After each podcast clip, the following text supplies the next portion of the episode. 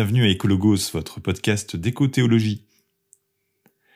Pourquoi? Mais oui, au fait, pourquoi? Pourquoi les êtres humains seraient-ils les seuls à être des sujets de droit?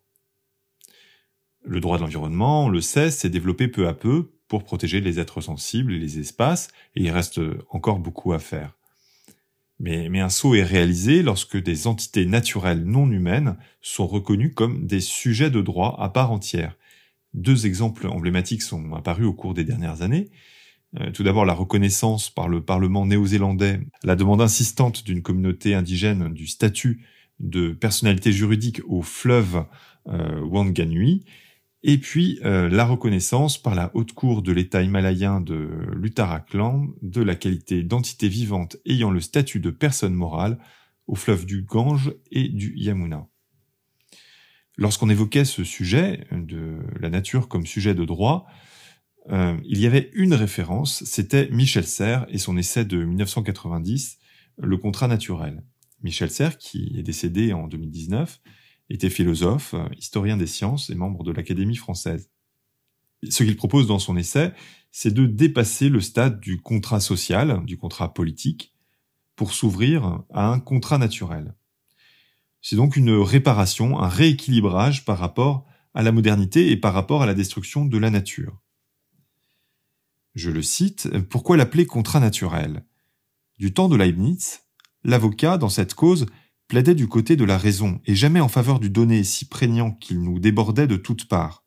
D'une certaine manière, la nature elle-même nous forçait à rendre raison, comme on fait rendre gorge aux vaincus. Aujourd'hui, nous-mêmes, hommes raisonnables, sommes amenés à plaider du côté du donné qui, depuis quelque temps, rend les armes. Un rééquilibrage donc. Je lis toujours un petit peu plus loin.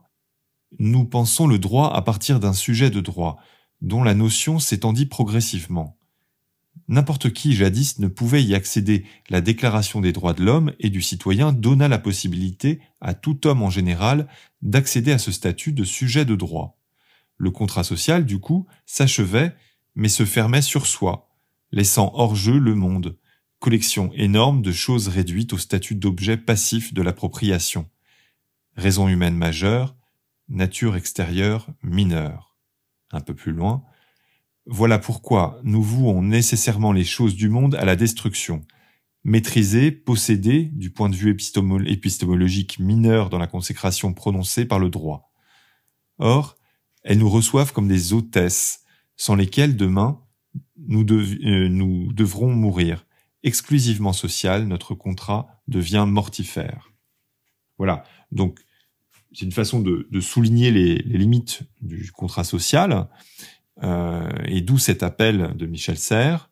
Retour donc à la nature. Cela signifie au contrat exclusivement social ajouter la passation d'un contrat naturel de symbiose et de réciprocité, où notre rapport aux choses laisserait maîtrise et possession pour l'écoute admirative, la réciprocité, la contemplation et le respect, où la connaissance ne supposerait plus la propriété ni l'action la maîtrise.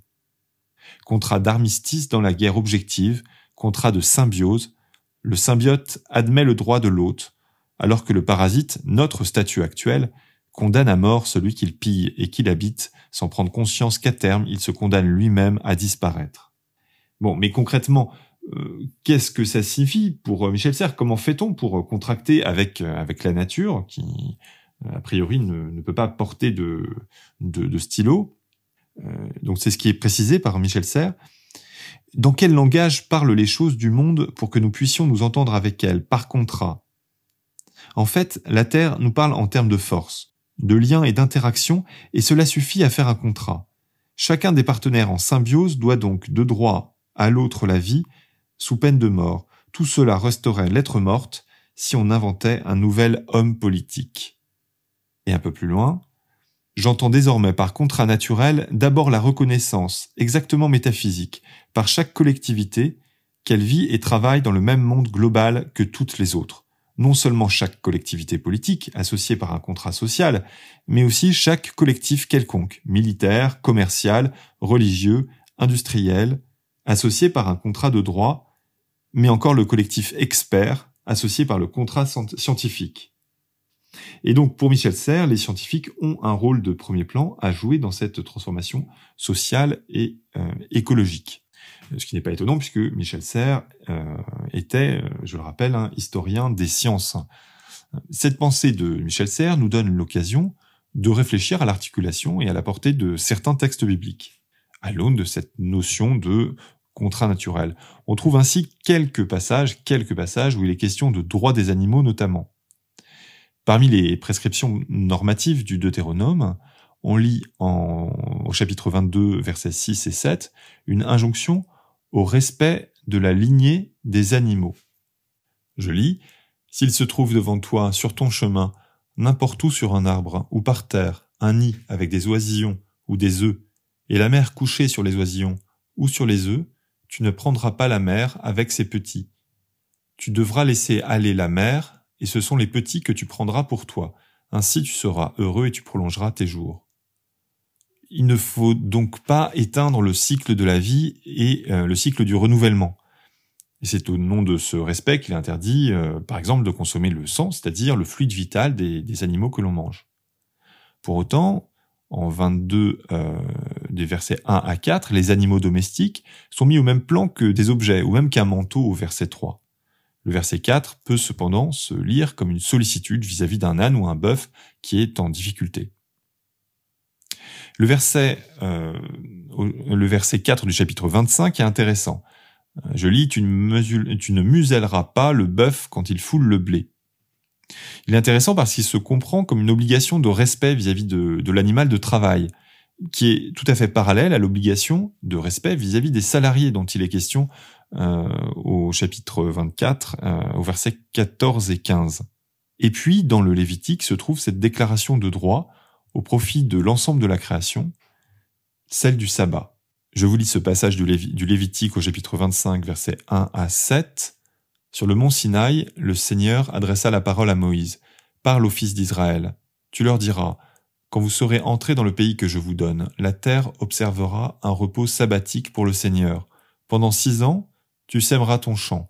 Pendant six ans, tu tailleras ta vigne, et tu en ramasseras la récolte. La septième année sera un sabbat, une année de repos pour la terre, un sabbat pour le Seigneur. Tu ne sèmeras pas ton champ, tu ne tailleras pas ta vigne, tu ne moissonneras pas ce qui aura poussé tout seul depuis la dernière moisson. Tu ne vendangeras pas les grappes de ta vigne en broussailles. Ce sera une année sabbatique pour la terre. Vous vous nourrirez de ce que la terre aura fait pousser pendant ce sabbat, toi, ton serviteur, ta servante, le salarié ou l'autre que tu héberges, bref, ceux qui sont installés chez toi. Quant à ton bétail et aux animaux sauvages de ton pays, ils se nourriront de tout ce que la terre produira. Et le texte se poursuit en affirmant le droit à une année de jubilé tous les cinquante ans. Le repos de la terre est le moyen de célébrer la libération d'Israël, ce qui apparaît au verset 10. Le repos de la terre est une fête pour le Seigneur et pour les hommes. Le bétail et les animaux sauvages y participent également, ce qu'on a lu au verset 7. Ce qui sous-tend ce contrat naturel, entre guillemets, ce contrat de, symbiose, est affirmé au verset 23. Je cite, Le pays est à moi, c'est-à-dire au, Seigneur, vous n'êtes chez moi que des émigrés et des hôtes. Cette symbiose entre la présence de la nature et les principes sociaux qui régulent la société des hommes, c'est-à-dire quelque chose qui ressemble ou qui préfigure ce qu'on appelle aujourd'hui un contrat social. Il me semble qu'on le trouve aussi en Genèse euh, chapitre 18, les versets 1 à 5, dans le récit d'apparition à Abraham des trois hommes qui se dirigent vers Sodome. c'est un récit qui célèbre une grande règle sociale du Proche-Orient, qui est celle de l'hospitalité vis-à-vis des voyageurs. Le contrepoint, c'est l'attitude qu'auront les habitants de Sodome, qui se montreront prêts à violer les voyageurs crime que l'on retrouve d'ailleurs décrit dans, dans, un autre récit, euh, dans le livre des juges, au chapitre 19. C'est le, le, crime de, de. Mais revenons au récit de, de Mamré. Le Seigneur apparut à Abraham au chêne de Mamré alors qu'il était assis à l'entrée de la tente dans la pleine chaleur du jour. Il leva les yeux et aperçut trois hommes debout près de lui. À leur vue, il courut de l'entrée de la tente à leur rencontre. Il se prosterna à terre et dit mon Seigneur, si j'ai pu trouver grâce à tes yeux, veuille ne pas passer loin de ton serviteur. Qu'on apporte un peu d'eau pour vous laver les pieds, et reposez-vous sous cet arbre.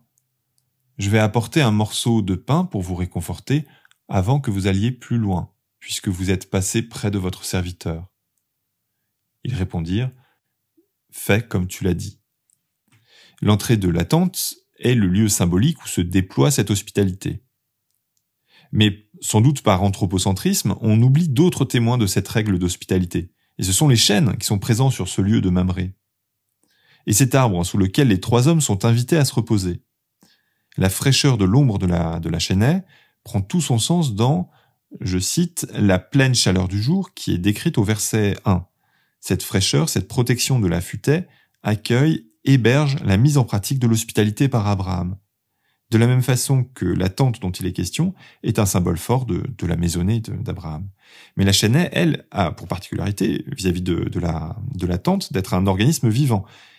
Et donc la chênaie est engagée dans ce mouvement de, déploiement de, l'hospitalité auquel elle, elle participe par le moyen de son ombre. Il n'est donc pas absurde de considérer la façon dont toute la création est associée, par symbiose, au prolongement de ce qui ressemble à un contrat social, voire ailleurs à une, dynamique d'alliance. En tant que philosophe des sciences, Michel Serres insistait euh, sur le rôle des scientifiques pour nourrir ce, contrat naturel. Et on trouve un parallèle dans la Bible avec la description de, Salomon. La connaissance zoologique est une marque de sagesse. C'est ce que dit le livre des rois à propos de Salomon. En, le premier livre des rois, chapitre 5, verset 13, lui qui parla, parla aussi des quadrupèdes, des oiseaux, des reptiles et des poissons. La sagesse de Salomon, en sagesse 7, verset 17 à 22, loue d'ailleurs la connaissance de la nature des animaux et les instincts des bêtes sauvages. Donc, le pouvoir juste et sage suppose cette euh, connaissance approfondie, cette proximité avec euh, les besoins, euh, euh, avec la nature des, des animaux. Ce qui est curieux d'ailleurs, c'est que aucun texte connu d'origine judéenne ne, retrace un, tel savoir. Il, n'y a pas de, traité zoologique comme on a pu en écrire en, Grèce au cours de, de l'Antiquité. Voilà, Ecologos, c'est terminé pour aujourd'hui. Merci pour votre écoute et à bientôt.